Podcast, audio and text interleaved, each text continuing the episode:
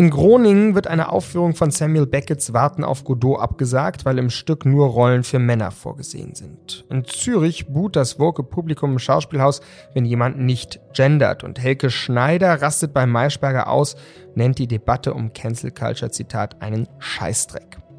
Da ist ganz schön was los im Kulturbetrieb. Der Einfluss der sogenannten Identitätspolitik und Cancel Culture wird deutlicher spürbar.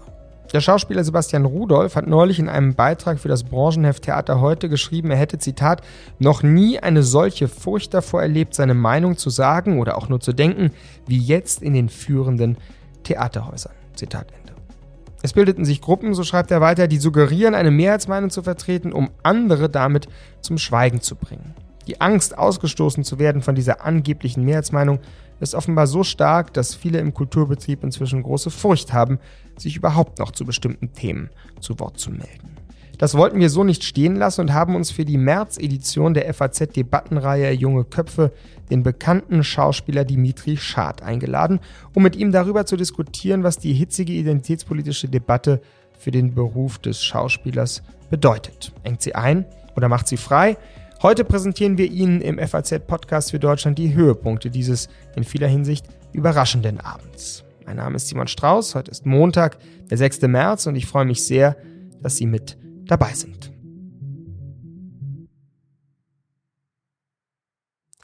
Mit mir im Studio hier in der Berliner FAZ-Vertretung ist jetzt wieder meine Moderationspartnerin und Kollegin aus dem FAZ-Politikteil, Helene Bobrowski. Grüß dich, Helene. Hallo, Simon. Helene, aus deiner Sicht, gibt es Cancel Culture? Hast du schon mal Erfahrung damit gemacht? Ich persönlich noch nicht. Also von mir wurde noch nie was gecancelt. Aber man muss natürlich aushalten, dass nicht alle Welt die eigene Meinung teilt. Also Widerstand äh, oder Widerstand ist vielleicht nicht das richtige Wort, aber Protest, ähm, äh, Gegenrede und all das gehört natürlich zur Demokratie dazu. Und ich glaube, das ist auch ein interessanter schmaler Grad. Also wenn man irgendwas twittert oder was in der Talkshow sagt oder was schreibt und äh, erntet dafür heftige Kritik, das hat in meinen Augen mit Cancel Culture noch nichts zu tun, sondern das ist Diskurs. Gecancelt ist es dann, wenn es entweder nicht mehr veröffentlicht werden darf oder wenn irgendwann ich sage jetzt mal, der Shitstorm so ist, dass man sich nicht mehr traut, was zu schreiben. Und weder das eine noch das andere ist bei mir bisher passiert, aber an einer Diskussion beteilige ich mich natürlich immer. Unser Gast, Dimitri Schad, ähm, hat da auch eine ganz ähnliche äh, Haltung wie du gehabt. Ich stelle ihn vielleicht ganz kurz vor, bevor wir in so erste, äh, erste Hörproben hineinkommen. Er ist 1985 in Kasachstan geboren, ist geflüchtet als Kind mit seinen Eltern und seinem jüngeren Bruder Alex in, nach Oberschwaben ins wiedervereinigte Deutschland, hat dann schnell die Schauspielerkarriere begonnen, ähm, verschiedene Stationen gehabt, insbesondere dann bekannt geworden 2013, als er das Engagement hier am Berliner Maxim Gorki Theater genommen hat. Ein Theater, das ziemlich provoziert hat durch ein multinationales Ensemble, identitätspolitische Setzungen. Da hat er sehr viel gespielt, weit über 1000 Vorstellungen, so hat er uns erzählt hat sich aber dann, das ist so eine Tendenz, die man häufig in den letzten Jahren beobachten kann, vom Theater abgewandt und ist dem Film sozusagen äh, zugelaufen. Und da hat er dann auch das sogenannte breitere Publikum erreicht. Rollen im Tatort, das Boot 2020 in der Verfilmung der Känguru-Chroniken,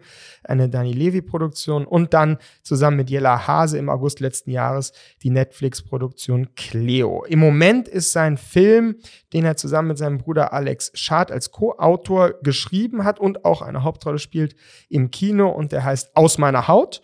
Und da sind wir beim Thema. In dem Film geht es nämlich über die Themen, die uns eben auch an dem Abend beschäftigt haben. Körpertausch, Geschlecht, Rolle von Identitäten in unserem Leben und dem Spiel. Das Thema war Identitätspolitik und Cancel Culture, der Einfluss auf das Schauspielgewerbe. Jetzt du, Helene, als sozusagen völlig fachfremde, hast du denn da ähm, irgendeine Beziehung zu, wenn du so mal Spielzeithefte anschaust? Wie kommt dir das vor? Wie wirkt das auf dich? Fachfremd, aber will ich doch sagen, Kultur interessiert, zumindest. Ja, da kann man schon beobachten, dass natürlich ähm, eine Art von, würde ich jetzt sagen, Politisierung der Kunst äh, stattfindet, dass die Themen, die äh, auch die Politik beschäftigen, die auch die äh, Feuilletons beschäftigen, auch das Theater beschäftigt, nämlich Fragen von Rassismus, von Diskriminierung, ähm, von Gendern und so weiter, dass das eben durchaus eine ähm, Rolle spielt, auch im Theater.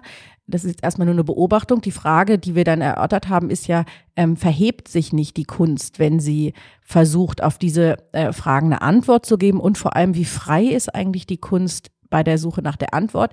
Richtet sie sich nach dem, was, sage ich mal, jetzt der politisch korrekte Mainstream erwartet oder provoziert Kunst dann vielleicht auch und traut sich auch mal eine nicht opportune These zu? Und ähm, also ich fand Dimitri Schad da ganz interessant, weil er durchaus der Meinung war, dass erstmal diese Fragen von Diskriminierung und so weiter auch ähm, künstlerisch zu beleuchten ein äh, zivilisatorischer Fortschritt ist. Und das, da ist es natürlich der eine Punkt, der richtig ist, aber es gibt natürlich noch einen anderen. Genau, und so wie du es beschreibst, das können wir jetzt vielleicht gleich am Anfang mal hören, und zwar an einem markanten Fallbeispiel, zu dem ähm, Dimitri Schad sich auch geäußert hat, nämlich, dass ein Kulturzentrum im niederländischen Groningen die Aufführung des bekannten, weltbekannten Stücks Warten auf Godot von Samuel Beckett untersagt hat vor einigen Wochen. Das ging um die Welt. Und zwar war die Begründung, dass der Autor ja testamentarisch festgelegt hat, dass sein Stück nur von Männern gespielt werden darf. Es gibt da vier Männerrollen und Beckett hat festgelegt, dass es auch wirklich nur Männer sein sollen, die die spielen. Das passt eben offenbar nicht mehr zusammen mit den Diversity-Standards eines zeitgenössischen Kulturzentrums und deswegen wurde diese Aufführung abgesagt. Was Dimi Schad dazu meint, das hören wir jetzt. Findest du das auch absurd oder wie stehst du dazu? Ach, also so diese eine herausgehobene Absurdität ist mit Sicherheit absurd. Ich könnte sozusagen intern sagen, andersrum, ein Theater ist normalerweise so strukturiert, dass zwei Drittel bis drei Viertel der Ensemblemitglieder Männer sind. Nur ein Drittel bis ein, also ein Viertel bis ein Drittel sind Frauen. Frauenrollen in der Weltliteratur gibt es immer nur solitärhaft, die so verteilt sind. Frauenrollen ab Mitte 40 gibt es kaum noch. Das heißt also, das ist sozusagen die Gegenseite, um, um die sozusagen auch zu beleuchten und dass man sagt, wenn man alle Stücke nur immer klassisch besetzen würde, würde es zu bestimmten Problemen führen. Es tut mir leid um diesen Regisseur und mit Sicherheit wäre es eine gute, wäre es eine gute Inszenierung geworden. Ich will sozusagen nur sagen, es gibt bestimmte Bestrebungen, etwas anderes aufzulösen, was halt auch zu strukturellen Problemen davor okay, geführt hat. Aber das ist jetzt hat. ein Whataboutism. Also, das ist ein Problem, sehe ich ein, aber Absolut. jetzt haben wir dieses Problem. Ja. Wie stehst du zu dem? Es gibt einen Autor, und das ist ja Beckett nicht alleine, auch Brecht hat bestimmte Vorgaben gemacht, der passt einfach nicht mehr in unsere Zeit.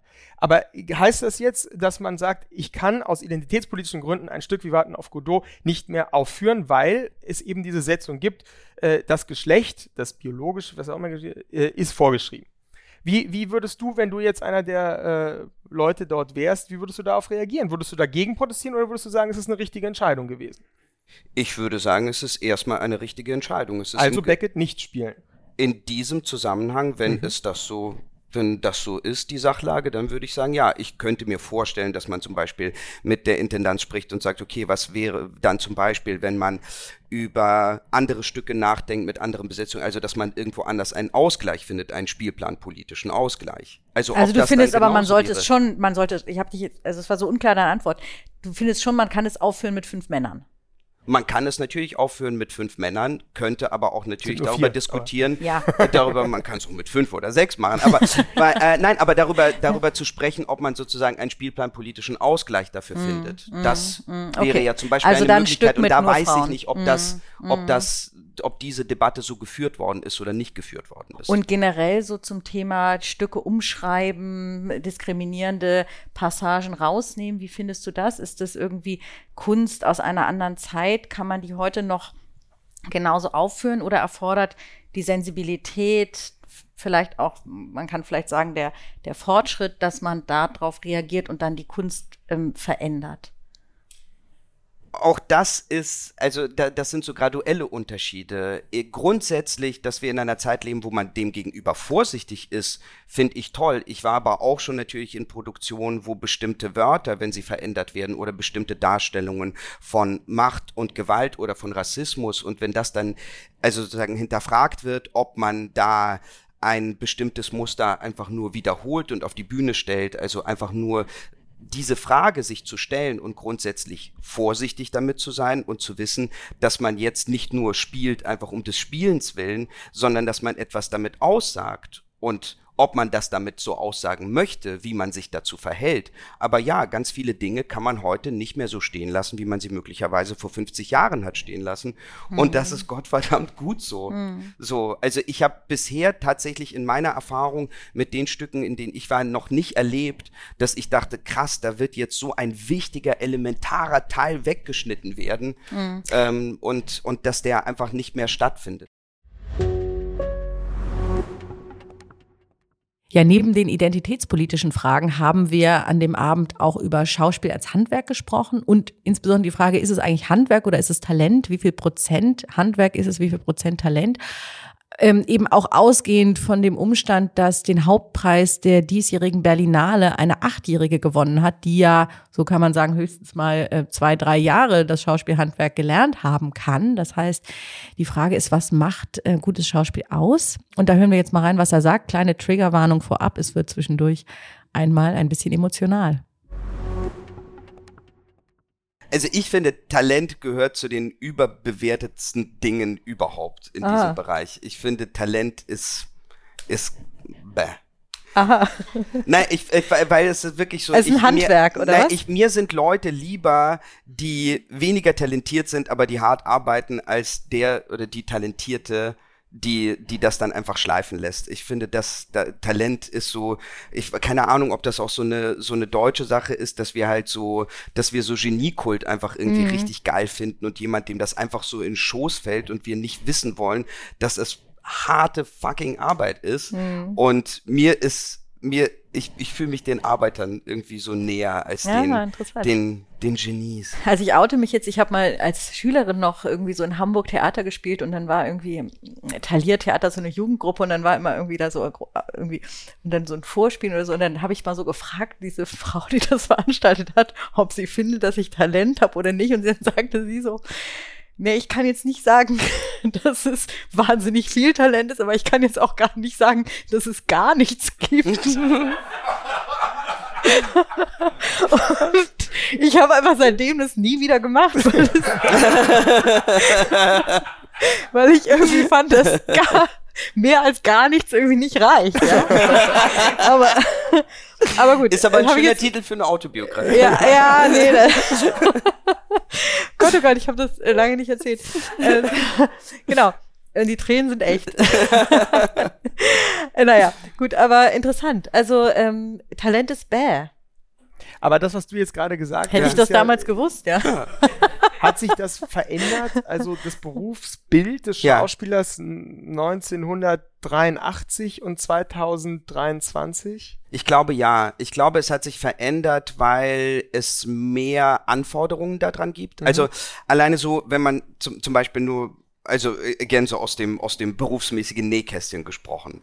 Ähm, wenn man früher an einem Theater ein Stück geprobt hat, hat es zehn, zwölf Wochen gedauert. Mhm. An manchen wie der alten Schaubühne oder sowas, da hat man halt so lange geprobt, bis man dachte, jetzt ist richtig gut. So.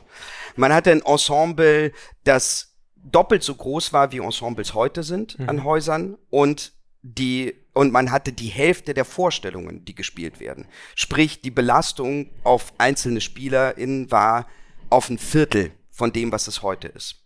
Nummer eins. Nummer zwei, man verdient heute deutlich weniger Geld, als man damals verdient hat. Das heißt also, wenn man damals in einem Ensemble-Verhältnis stand, hat man potenziell weniger gearbeitet, mehr Zeit gehabt, um bestimmte Sachen vorzubereiten und besser davon leben können, als man das heute kann. Hm. Als ich hier am Gorki gearbeitet habe, musste ich andere Jobs noch währenddessen machen, weil ich, obwohl ich also zu einer Zeit, wo ich Nachwuchsschauspieler des Jahres war, bin ich mit Schulden im, am Ende des Jahres rausgekommen und musste das durch Hörspiele und durch Unterrichten aufpolieren, weil ich von meinem Theatergehalt nicht habe leben können. Mhm. So. Und dann kommt auch noch dazu, dass die Produktionszeiträume deutlich gestauchter sind. Also dadurch, dass man jetzt so Star-Regisseure hat, die dann irgendwie an einem Samstagabend noch in Wien eine Premiere haben, dann eingeflogen werden und am Montag früh anfangen mit dir zu proben und der Alkohol noch aus allen Poren trieft Und äh, es heißt dann so, na gut, der, so eigentlich hätten sie acht Wochen gebraucht für die Premiere, aber weil das Theater das unbedingt wollte, muss es jetzt in dreieinhalb Wochen gehen. Mhm. Bitte schön, ohne Fassung, leg los. Das heißt also, diese Belastung ist dann noch da. Man hat so also, und dann versucht man das durch Mehrarbeit irgendwie auszugleichen, während man auch noch jeden Abend spielt. So. Und insofern also ist es schlechter geworden. Es ist deutlich, deutlich schlechter geworden. Die Arbeitsbedingungen, mhm. die Zeit und die Sorgfalt, die man entgegenbringen mhm. kann und dementsprechend die Vorbereitungszeit und die Hingabe der Regisseurinnen und Regisseure mhm. ist statistisch gesehen deutlich weniger. Das heißt, man muss als Schauspielerin und Schauspieler heute deutlich mehr Aufgaben übernehmen. Ähm, vielschichtigere Aufgaben. Man muss in der Lage sein, dramaturgisch mitarbeiten zu können. Man muss sozusagen bestimmte politische Dimensionen mhm, mitdenken von dem, gesprochen. wie man spielt. Mhm. Man muss nicht nur klass, also sagen das, was, was ich versuche auch zu unterrichten an der Ernst Busch, ist nicht nur dann so klassisches, klassisches ähm, Sprechtheaterhandwerk, sondern auch Performancekunst, so, die dort bestimmte Schnittstellen hat. Und dann kommt auch noch diese extrem große Versuchung hinzu, dass wo man halt vor, bis vor ein paar Jahren konnte man halt nur irgendwie im Vorabend oder im Hauptabend irgendwie eine Leiche mal spielen. Aber das hat sich ja auch verändert und es gibt viel, viel mehr. Plus, wir sind dann auch noch Meister der Selbstvermarktung, weil wir das dann irgendwie auch noch über Social Media und so weiter machen müssen. Also die Anforderungen an Schauspieler heute sind ungleich viel größer, mhm. als sie früher waren. Und viele der Anforderungen haben wenig mit dem schauspielerischen Beruf zu tun, mhm. sondern haben mit vielen, vielen anderen Berufen zu tun. Sondern du bist gleichzeitig Ich-AG und Buchhalter und Hobbydramaturg und Identitätspolitiker. Ja, ziemlich eindrucksvoll fand ich, dass wie er so den Wandel der Anforderungen beschrieben hat. War mir auch gar nicht so klar, wie viel sich da verändert hat in den letzten Jahrzehnten, was ein Schauspieler heute eigentlich leisten muss. Und er hat ja nicht nur über die Veränderungen sozusagen des Berufsbildes gesprochen, sondern er hat auch äh, über die Veränderungen in der Branche grundsätzlich ein paar Dinge gesagt. Genau, da ging es zum Beispiel ähm, um das Thema Frauen und den Stand von Frauen am Set und im Film insgesamt. Da hat er beschrieben, dass es deutlich besser geworden ist und trotzdem gibt es eben immer noch Situationen, in denen Frauen etwa, er beschrieb ein Beispiel, in dem eine Kollegin vertraglich festgelegt hatte, dass sie sich ähm, nicht auszieht, also dass sie nicht nackt gefilmt wird und dann aber in der Situation selber der Regisseur sagte, los jetzt zieh dich aus, es passt besser in die Szene, ähm, hier sind alle da und warten auf dich, was soll das denn, was stellst du dich denn jetzt so an? Also, dass dieser Druck aufgebaut wird, was natürlich auch ein Aspekt ist von der MeToo-Debatte. Da ging es ja eben auch um, um ähm, ja, Macht ausüben, äh, Druck auf ähm, Schauspielerinnen, die vielleicht Anfang 20 sind und nicht wissen, wie sie sich wehren können. Diese Frau in dem Fall hatte sich wohl erfolgreich gewehrt, aber es gab ja auch Situationen, äh, Simon, von einer Dreh, äh, einem Dreh aus den 80ern war es, glaube ich, in dem es dann mal ähm, tatsächlich zu einer unangekündigten, aber beabsichtigten Vergewaltigung gekommen ist am Set. Ähm, genau, und er, er sagte eben, wie schwer das auch ist, dass Frauen ab 40 sowieso einen schwereren Stand haben. Das ist für ältere Frauen ganz wenig Rollen gibt, auch für jüngere Frauen tendenziell weniger als für Männer übrigens auch am Theater. Das fand ich ähm, alles ähm, interessant, weil das auch nochmal der andere Aspekt ist, dieser Härte, die wir einerseits gesehen haben im Wandel der Anforderungen, also was man alles sein muss, was man alles mitbringen muss, wie wenig Geld man teilweise auch bekommt und andererseits eben, wie, wie auch das also sozusagen psychologisch hart ist, weil man ja auch als Schauspieler zwar natürlich in einer anderen P Figur, aber trotzdem mit seinem ganzen Körper, letztlich mit seinem ganzen Wesen auf der Bühne steht und da auch sehr verletzlich ist. Er hat, glaube ich, den Ausdruck gebracht mit, Blick auf Kritiker, die nach der, nach einer Vorstellung irgendwie sagen, dass sie es nicht gut fanden oder so, sagt er, das ist eigentlich immer willkommen. Es kommt aber auf den Ton an und benutze dann den drastischen Ausdruck, kack mir nicht in den Brustkorb. Ja, das zeigt halt, man steht da mit offener Brust letztlich. Ja, also die Verletzlichkeit. Und das Ganze, also die hohen Anforderungen im Berufsbild und die Verwandlung dieser Branche, man muss immer darauf äh, gefasst sein, dass sich Dinge ganz schnell auch wandeln können, ne? dass bestimmte äh, Wertvorstellungen sich verändern, dass bestimmte Praktiken sich verändern. Also es ist, glaube ich, wirklich, äh, wie du ja auch sagst, ein harter äh, Job, wo man sehr, sehr sensibel sein muss auf Veränderungen. So, und dann macht man das alles und am Ende gucken die Leute doch nur die amerikanischen Netflix-Serien, ja, denkt man sich. Also darüber äh, hat er ja dann auch äh, gesprochen, wie enttäuschend das eigentlich ist, was im Moment im deutschen Film und Fernsehen so abläuft. Und er hatte eine ganz interessante These dazu. Hören wir dann nochmal rein.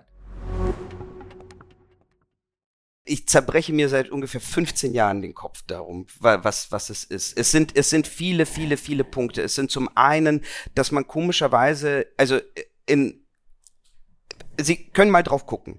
Wenn es, Sie, Sie, Sie werden in einer deutschen Fernsehproduktion für gewöhnlich keine Gärtner sehen, sondern Sie werden Landschaftsarchitekten sehen oder sowas. Aus irgendeinem Grund gibt es so etwas Komisches, dass man irgendwie eine Angst davor hat, irgendwie eine bestimmte Schicht zu mhm. porträtieren, die nicht Mittelschicht ist. Das heißt also tatsächlich zum Beispiel eine reale Schilderung von, von einer Working Class findet in Deutschland in den meisten Produktionen schlicht und ergreifend nicht statt. Es gibt so etwa, also oder bestimmte Ist Repräsentationen. Äh, ne, naja, es war halt nie das Interesse da, weil halt irgendwie die Redakteurinnen und Redakteure mhm. unkündbar sind in ihren Positionen und dann halt da sitzen und kein Verständnis oder Interesse dafür haben. So, also und also tatsächlich die die Breite von was für Schichten man darstellen kann, was für Lebensbiografien man darstellen kann, an denen man auch wirklich vitales Interesse hat das ist in anderen Ländern deutlich größer, als ich das Gefühl habe, dass es in Deutschland ist. Also so eine Bräsigkeit, ja, so eine Na, Denkfaulheit. So, so eine, eine, eine Mittelschichtsglückseligkeit vielleicht. Die Wirkungsmechanismen von den erfolgreichen, jetzt von dir angesprochenen ähm, Netflix-Produktionen, Streamer-Produktionen, House of Cards hast du ja schon angedeutet. Manchmal habe ich das Gefühl, die machen das, was das Theater, das du als ja. klassisch vergangen so beschrieben hast, mal erfunden hat. Ja. Sehr klassische, dramaturgische, an Shakespeare geschulte ähm, Dialoge, Spannungsaufbau und Dramaturgie. Absolut. In einer gewissen Weise hat sich das verlagert. Ja. Das Theater macht heute den experimentellen Scheiß, sag ich mal, und die, und die, und die Streamer machen das klassische Shakespeare-Theater, was es nicht mehr zu sehen gibt. Das ist äh, eine sehr interessante These, die ich unterschreiben würde, ja.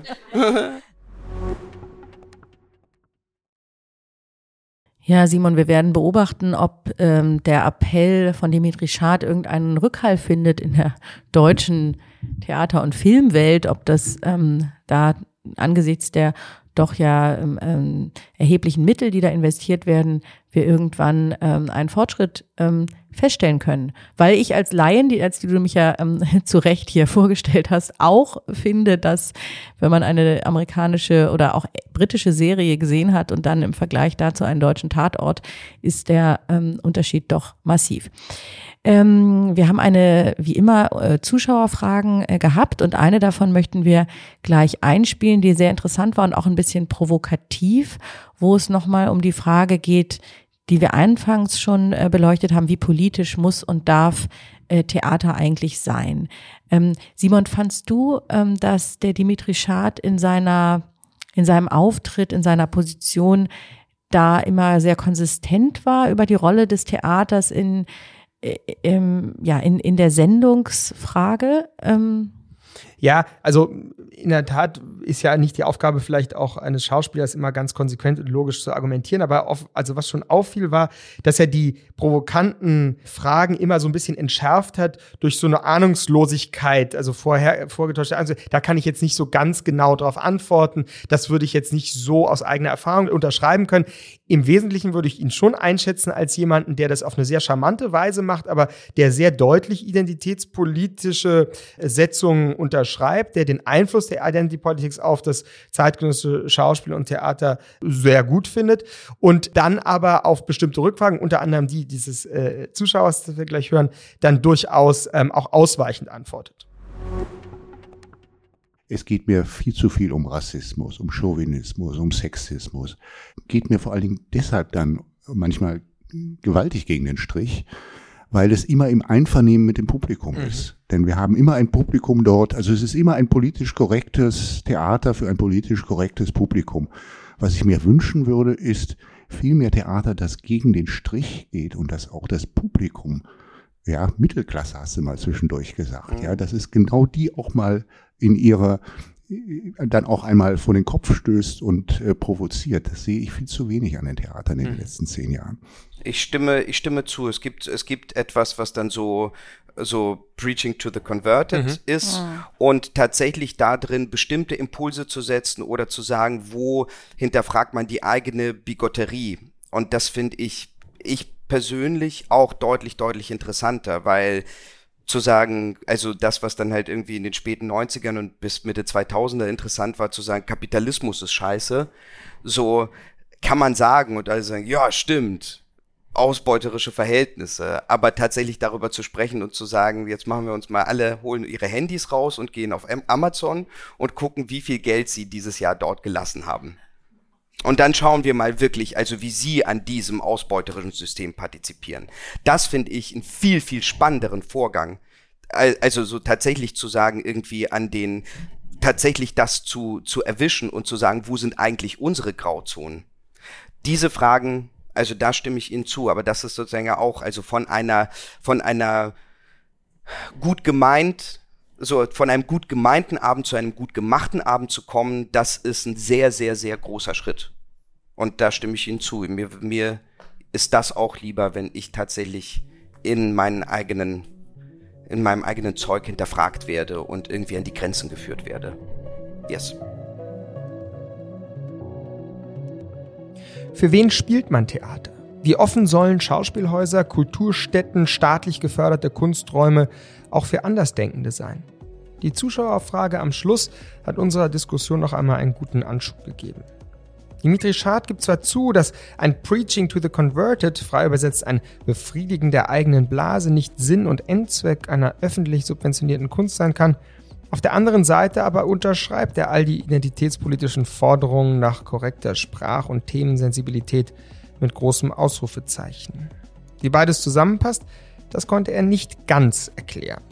Aber auf der Leinwand kann man es sehen, und zwar in dem schon eingangs erwähnten Film Aus meiner Haut der beiden Schadbrüder. Manchmal klärt eben erst ein Kunstwerk das, was in einem Podiumsgespräch offen bleibt. Die Langfassung unseres Junge Köpfe Abends können Sie wie immer nachhören im FAZ-Dossier. Als nächsten jungen Kopf haben wir übrigens einen Schauspieler ganz anderer Art eingeladen. Im Rahmen des FAZ-Leserkongresses zwischen den Zeilen begrüßen wir in etwas mehr als drei Wochen am 31. März den ehemaligen österreichischen Bundeskanzler Sebastian Kurz.